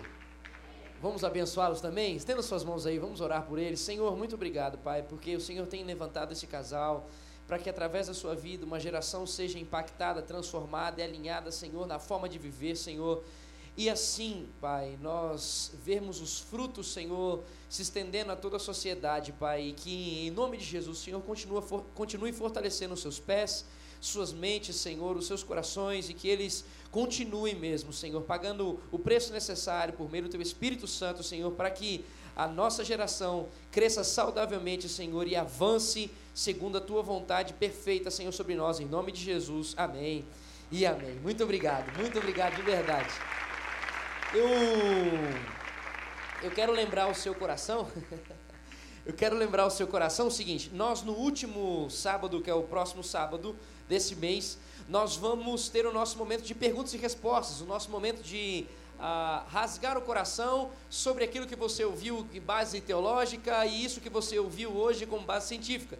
Então, as dúvidas que surgiram ao seu coração, eu sei que alguns já vão querer voar aqui nesses dois, mas você também pode separar para perguntar, porque na semana que vem vai ser aberto para perguntas mesmo, querido. Nós não vamos ter um tempinho para pergunta eu gostaria, juntamente com o Giba, nós gostaríamos aqui que nós tivéssemos esse período que você teve aqui ouvindo, e semelhante ao que você ouviu sábado passado, só para perguntar, só para você ouvir, então, ah, você terá aqui, nós como pastores estaremos aqui, eles estarão aqui novamente, pastor Tiago também vai estar aqui junto com a gente, para nós ouvirmos as perguntas e pensarmos e analisarmos e responder da melhor forma possível. As perguntas que de repente não forem possíveis serem respondidas, nós queremos responder elas depois. Então, nós queremos ter a possibilidade de, por e-mail, conseguir responder a você que fez essa pergunta. Então, querido, Venha com esse coração de perguntar o que estiver no seu coração, em nome de Jesus, em relação ao que você tem passado. Outra coisa que é importante lembrar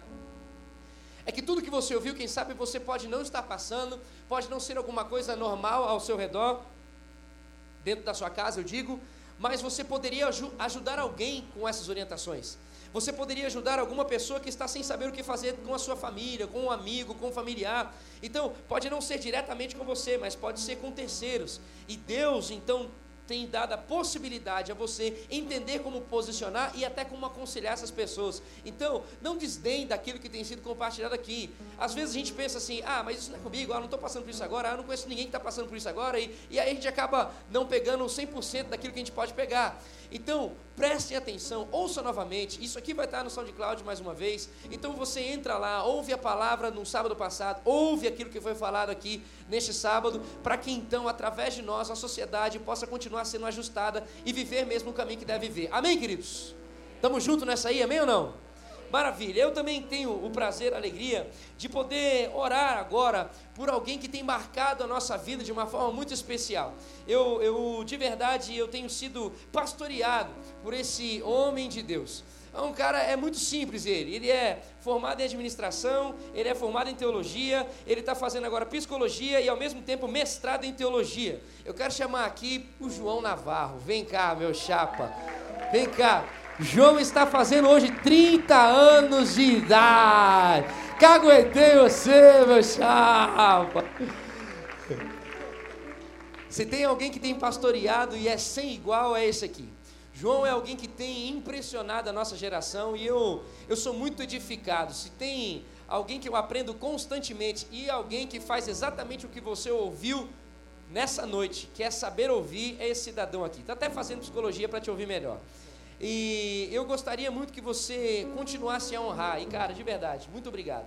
Muito obrigado pelo preço que você paga. Eu hoje me lembrava, primeira vez que você entrou para falar comigo, todo agoniado, com as questões de ansiedade, sem saber onde ir, o que fazer, o que falar, com o temor de abrir o coração e ouvir as pessoas. E hoje é um pastorzão. Hoje é alguém que tem pastoreado o canal jovem, é alguém que eu tenho orgulho de dizer que pastoreia junto comigo. Então, irmão, você viu, eu não, eu não sou formado em metade de coisa que ele é formado. Então, é muito mais inteligente você procurar ele do que procurar eu. Muito mais inteligente.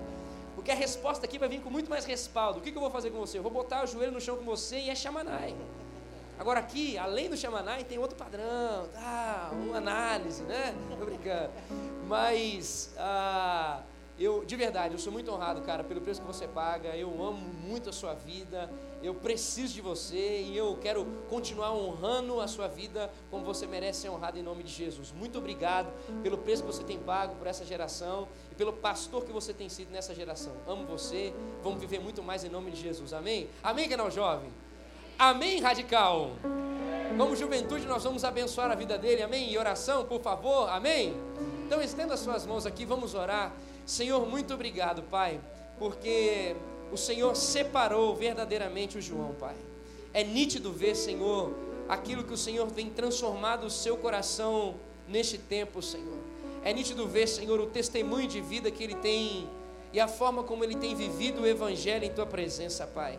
Senhor, que privilégio, que privilégio, Senhor, é ver alguém que se entrega verdadeiramente à tua palavra, alguém que deseja viver algo, Senhor, muito mais profundo, Deus, alguém que deseja ver mesmo a sua geração e a sociedade sendo impactada, Senhor, pela tua presença real, pela manifestação da tua verdade, Senhor, onde o Verbo, Senhor, se faz carne, Senhor. Oh Pai, que coisa gostosa é ver isso fluindo através do teu servo em nome de Jesus, Senhor. Essa verdade, Senhor, em nome de Jesus, se estendendo, Senhor, aonde as pessoas podem enxergar o que é viver Jesus, o que é caminhar como Jesus, o que é andar por meio de Jesus Cristo. Senhor, nós o abençoamos, clamamos que o Senhor continue, Pai, a fortalecer a sua mente, os seus pés, o seu coração. Continue, Senhor, a levá-lo mesmo, Senhor, a anunciar, Senhor, a muito mais pessoas do que ele imagina, Senhor, e através dele, Senhor, a nossa geração ser transformada pelo teu Espírito Santo em nome de Jesus. Enche, Senhor, capacita, transforma, gera, Senhor, e derrame mesmo. Muitos anos, Senhor, cheios do teu entendimento, Senhor, neste posicionamento sobre a sua geração, em nome de Jesus, amém e amém, graças a Deus. Está aqui, meu velho, como descobrir e pôr em prática a sua vida pessoal vai casar, aleluia, né? Janeirão tá vindo aí. Então lê esse negócio antes de chegar janeiro, em nome de Jesus. Deus continue enchendo seu coração. A gente te ama muito. Muito obrigado, cara. Nós. Vamos que vamos. Amo você. Amém. Quem foi abençoado aí? Dá uma glória a Deus. Aleluia. Queridos, eu peguei um Uber para vir aqui hoje. E o Uber afastado do Senhor, eu comecei a evangelizar o Uber e tudo mais. E o Uber músico tocava na igreja. Eu não sei como a gente entrou na questão financeira, ele falou assim: as pessoas acham que é fácil, só que a gente vive num mundo capitalista. E para você ter uma guitarra, você tem que entrar numa loja. E você não chega lá na loja e fala assim: eu sou evangélico, me dá uma guitarra. Você chega na loja e você compra a guitarra. E eu estava ministrando ele, conversando com ele, de fato, de verdade, não sei como a gente entrou nessa conversa, mas chamou minha atenção. Porque a gente vive algo muito muito utópico ou muito romantizado, né? A gente fala assim: "Ah, Deus não precisa de dinheiro". De fato, Deus não precisa de dinheiro, ele é Deus. Mas Deus quando estava encarnado na pessoa de Jesus, ele era sustentado por algumas mulheres, diz em Lucas 8, para que ele pudesse pregar o evangelho. Então, Deus quando estava encarnado se escandaliza. Ele precisou de dinheiro, né, para fazer o que ele tinha que fazer. Doutor Pedro, doutora Midori, eles são preciosos demais. Eu não sei se você sabe, eles são voluntários na casa da família. Eu não lembro agora o dia específico, mais uma vez na semana, não é isso? Terça e quinta eles são voluntários na casa da família. Eles são voluntários também na igreja de Santo Amaro. Eles não cobram nada, eles são voluntários. Mas eles só estão lá porque nós mantemos a casa da família, nós mantemos a igreja de Santo Amaro, nós mantemos essa igreja com oração, com doação e também com dízimo e oferta. Então, dízimo e oferta é importante. Nós vivemos num país capitalista. E nós também temos que perder o medo ou a vergonha de falar assim: ah, entrega dízimo e oferta porque vão pensar isso aquilo. Você pode entrar no site da igreja, ver tudo que a igreja tem construído, tudo que a igreja vem fazendo, e a igreja precisa que você abrace a causa financeiramente. Então, que você possa contribuir com o seu dízimo e com a sua oferta com alegria. Eu vou fazer isso e eu faço isso. Amém? Antes de você entregar o seu dízimo e a sua oferta, nos dias 28 e 29 de setembro, nós teremos a primeira conferência de empreendedorismo. Primeira conferência que fala sobre vocação. Nós teremos aí pessoas na área que são pessoas capacitadas para estar falando. Então eu peço que você também faça a inscrição. Você jovem do canal Jovem, você adolescente, que você possa entender a sua vocação através também daquilo que Deus te deu como talento para trabalhar. Entra no site da Igreja Batista do Povo, ali na frente tem um banner também, e que você possa abençoar e ser abençoado nessa conferência também. Amém? Se coloque em pé em nome de Jesus. Espera as meninas passar para ficar em pé, não. Se coloca em pé, separa o seu dízimo, separa a sua oferta com alegria e que você possa louvar o Senhor, saindo daqui extremamente abençoado. Doutor Pedro e doutora Midori ficarão aqui, por favor. Venha aqui conversar com eles, mas tenha bom senso. Não porque eles não querem te ouvir, mas porque tem muita gente que vai querer falar com eles. Então fica um tempinho, olha para trás, vê que tem, tem outro, já sai. O outro fala também, aí todo mundo pode aproveitar aí a vida deles aqui com a gente. Tá bom? Deus abençoe. A orar pela oferta, gente. Feche seus olhos em nome de Jesus. Pai, nós queremos mais uma vez bendizer a Ti, Senhor Bendizer a Ti, Pai, porque a Tua graça tem nos alcançado. E nós vivemos, Deus, sob essa graça diariamente. O Senhor tem nos sustentado, Senhor. O Senhor tem nos sustentado, Pai, espiritualmente, psicologicamente, fisicamente. E tem nos dado o alimento diário, Senhor. Deus, se hoje nós temos uma roupa para vestir, se hoje nós chegamos aqui, é porque o Senhor nos deu condições para isso. Em nome de Jesus, que ninguém aqui, Pai, venha entrar num, num desespero na, na vida financeira que venha levá-lo ao suicídio ou pensar no suicídio. Mas que a gente possa entender que o Senhor é um Deus que supre e sustenta. Assim como a tua palavra diz lá em Números, em Números 11, Senhor, que o Senhor mandava o maná, que o Senhor mandava o alimento para o povo de Israel, Deus. O Senhor é Deus que nos sustenta. Por isso nós temos alegria também na tua presença, porque nós sabemos que não estamos sozinhos nem desamparados. Recebe o nosso dízimo, a nossa oferta, Senhor, com alegria. Nós fazemos com alegria e queremos ver o teu reino expandir, teu reino crescer. Nós queremos ver, Deus, a igreja batista do povo e outras igrejas também, Pai, avançando na sociedade, para que nós possamos ser uma comunidade espiritual e terapêutica também, Pai, em nome de Jesus. Abra a porta de emprego para os teus filhos, Senhor, e que nós possamos sempre exaltar o teu nome, independente de todas as coisas, em nome de Jesus. Aleluia!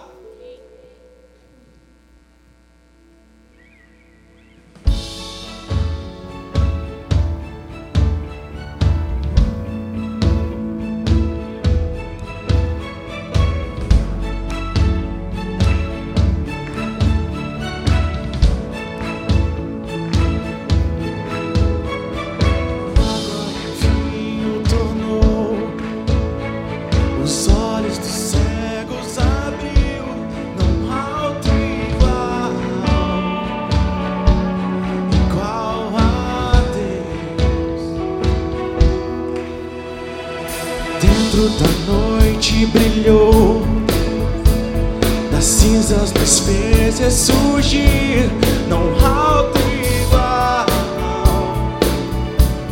igual a Deus. Deus, tu és grande, és invencível, mais elevado que qualquer outro. Tu és a cura, grande em poder, nosso Deus nosso Deus.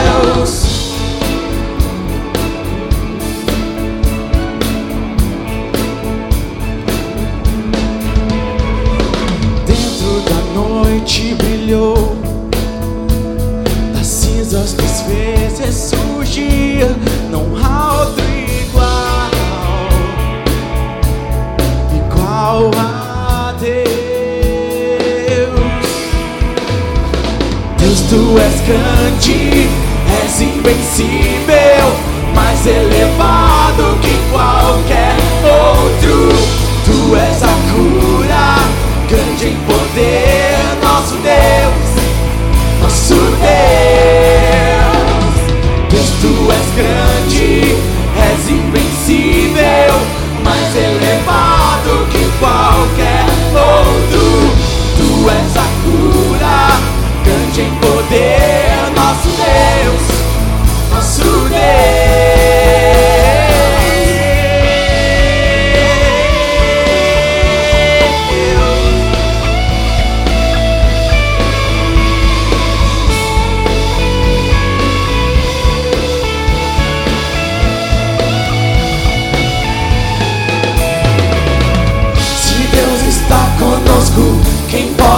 nos deter. Se Deus está conosco, não há o que temer. Se Deus está conosco, quem pode nos deter? Se Deus está conosco, não há o que temer. Se Deus está conosco, quem pode nos deter? Se Deus está conosco, não há o que temer.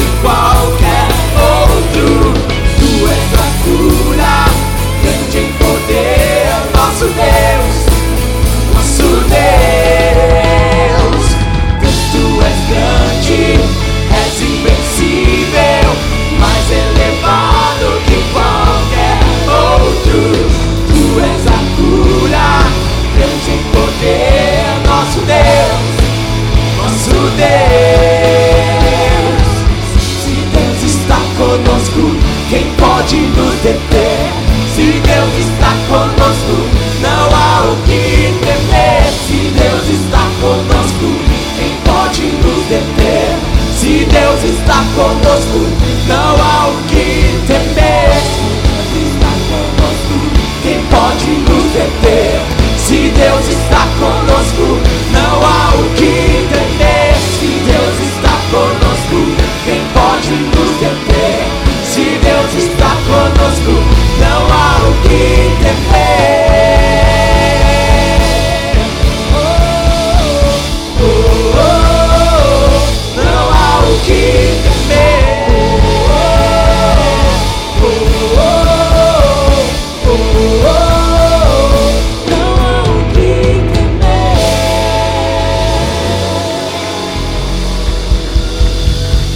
Mais uma vez, só vocês.